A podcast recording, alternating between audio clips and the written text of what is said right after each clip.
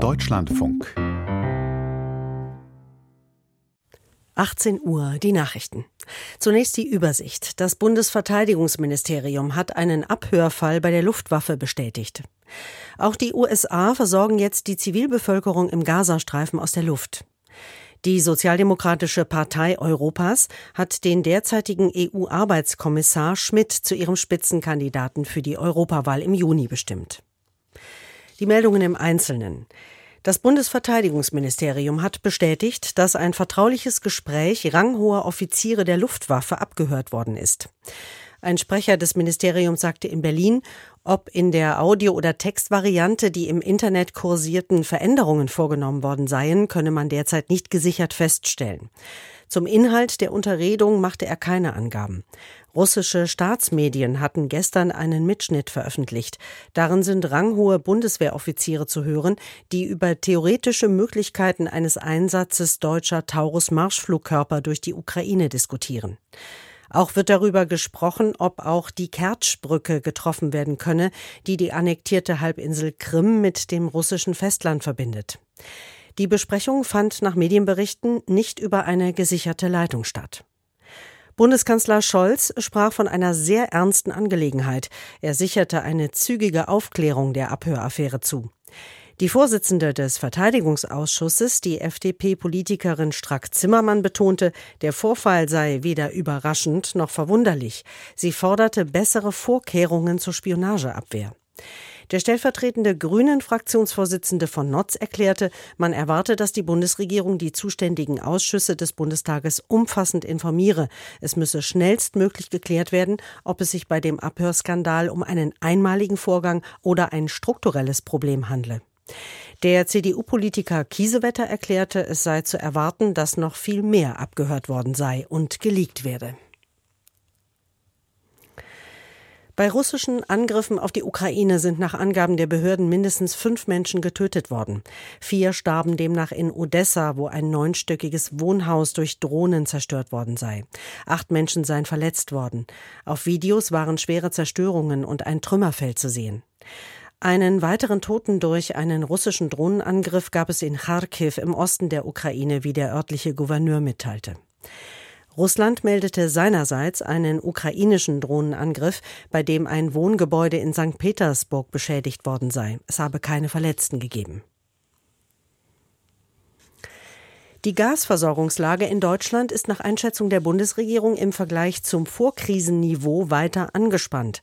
In einer Antwort des Bundeswirtschaftsministeriums auf eine Anfrage des AfD-Bundestagsabgeordneten Holm heißt es, man beabsichtige derzeit nicht, die seit Sommer 2022 geltende Alarmstufe des Notfallplans Gas zu beenden. Auch sei es nötig, das geplante Rügener Terminal für Flüssigerdgas in Betrieb zu nehmen. Dies sei eine wesentliche und notwendige Versicherung gegen eine mögliche Gasverknappung oder gar einen Gasmangel, hieß es. Das LNG-Terminal Mukran ist umstritten. Auf Rügen werden Nachteile für den Tourismus befürchtet. Naturschutzorganisationen warnen vor negativen Auswirkungen für die Umwelt. Ein Warnstreik beim Bodenpersonal der Lufthansa behindert den Frachtverkehr. Nach Angaben der Gewerkschaft Verdi sind 2500 Beschäftigte beteiligt, die meisten davon in Frankfurt am Main. Reine Frachtflüge seien gestrichen worden. Bei den Passagierflügen gebe es keinerlei Auswirkungen. Verdi hatte gestern erklärt, die Lufthansa müsse mit einem verbesserten Angebot an den Verhandlungstisch zurückkehren. In dieser Woche gab es bereits einen dreitägigen Warnstreik des Technikpersonals. Die Lufthansa hatte die Gewerkschaft aufgerufen, bereits Anfang kommender Woche weiter zu verhandeln. Eigentlich ist die nächste Runde für Mitte März geplant. Bundesfamilienministerin Paus fordert mehr Unterstützung für Menschen, die sich für Demokratie, Toleranz und gegen Rechtsextremismus einsetzen. Sie sagt auf dem Landesparteitag des, der Brandenburgischen Grünen in Cottbus, nötig seien stabile Unterstützungsstrukturen. Bisherige Modellprojekte seien oft prekär finanziert. Paus forderte erneut ein Demokratiefördergesetz. Die Bundesregierung hat einen entsprechenden Gesetzesentwurf auf den Weg gebracht. Ziel ist es, engagierte Vereine und Organisationen mit einer langfristigen finanziellen Grundlage auszustatten. Aus der FDP kommt Widerstand. In Duisburg in Nordrhein-Westfalen demonstrierten heute rund 15.000 Menschen gegen Rechtsextremismus, wie die Polizei mitteilte. Aufgerufen hatte ein Bündnis um den DGB. Nach Jordanien und Ägypten haben auch die USA damit begonnen, die Zivilbevölkerung im Gazastreifen aus der Luft mit Hilfsgütern zu versorgen. Medien- und Nachrichtenagenturen berichten, drei Transportflugzeuge des US-Militärs hätten insgesamt 66 Pakete mit Zehntausende Mahlzeiten abgeworfen. Die humanitäre Lage im Gazastreifen ist äußerst angespannt.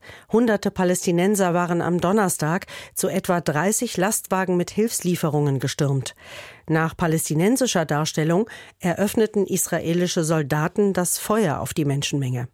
Israel erklärte, die Soldaten hätten Warnschüsse abgegeben, viele der Opfer seien zu Tode getrampelt worden. Sowohl nach Einschätzung der EU als auch der UNO wurden aber viele Menschen von Schüssen getroffen. Das von der Hamas kontrollierte Gesundheitsministerium in Gaza teilte mit, bei einem israelischen Luftangriff seien heute elf Menschen getötet worden, die in einem Zelt Zuflucht gesucht hatten. Ein Frachtschiff im Roten Meer, das vor fast zwei Wochen von der Houthi-Miliz angegriffen wurde, ist vor der Küste des Jemen gesunken. Wie die international anerkannte jemenitische Regierung mitteilte, ging die Ruby Mar in der Nacht bei stürmischer See unter. Es ist das erste Mal seit Beginn ihrer Angriffe in der Region, dass die Houthi ein Schiff zum Sinken gebracht haben. Die Rubimar hatte mehr als 40.000 Tonnen Düngemittel geladen. Sie wurde am 18. Februar von Raketen getroffen. In der Folge bildete sich ein kilometerlanger Ölteppich. Das Schiff lief voll Wasser. Das US-Militär warnte vor einer Umweltkatastrophe. Die Mannschaft wurde nach dem Angriff nach Djibouti am Horn von Afrika gebracht.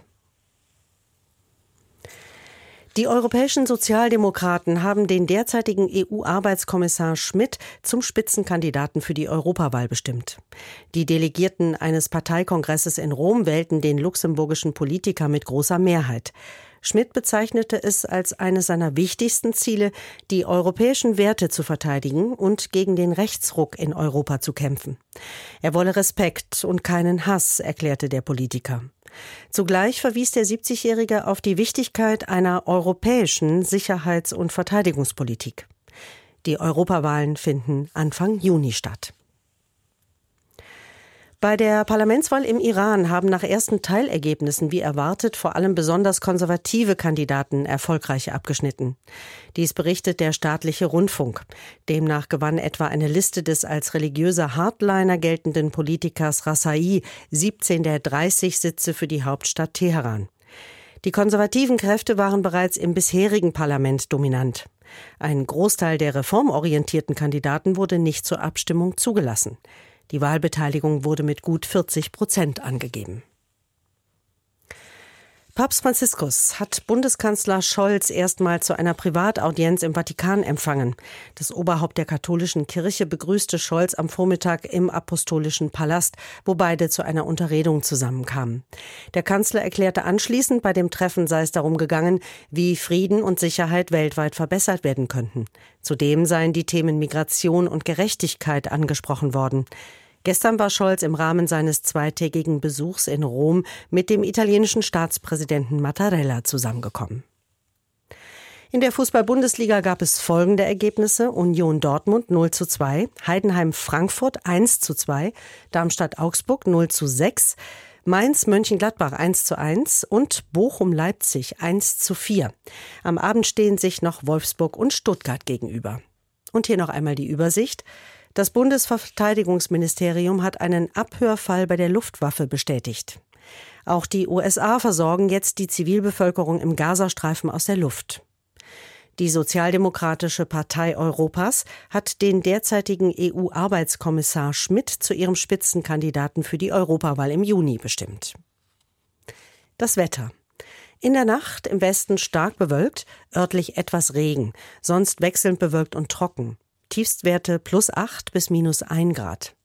Morgen im Nordosten und äußersten Westen und Südwesten wolkig bis stark bewölkt, ansonsten längere sonnige Abschnitte.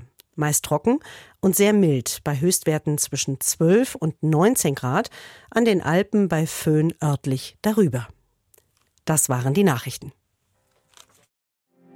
Mehr Informationen in den Apps DLF Nachrichten und DLF Audiothek.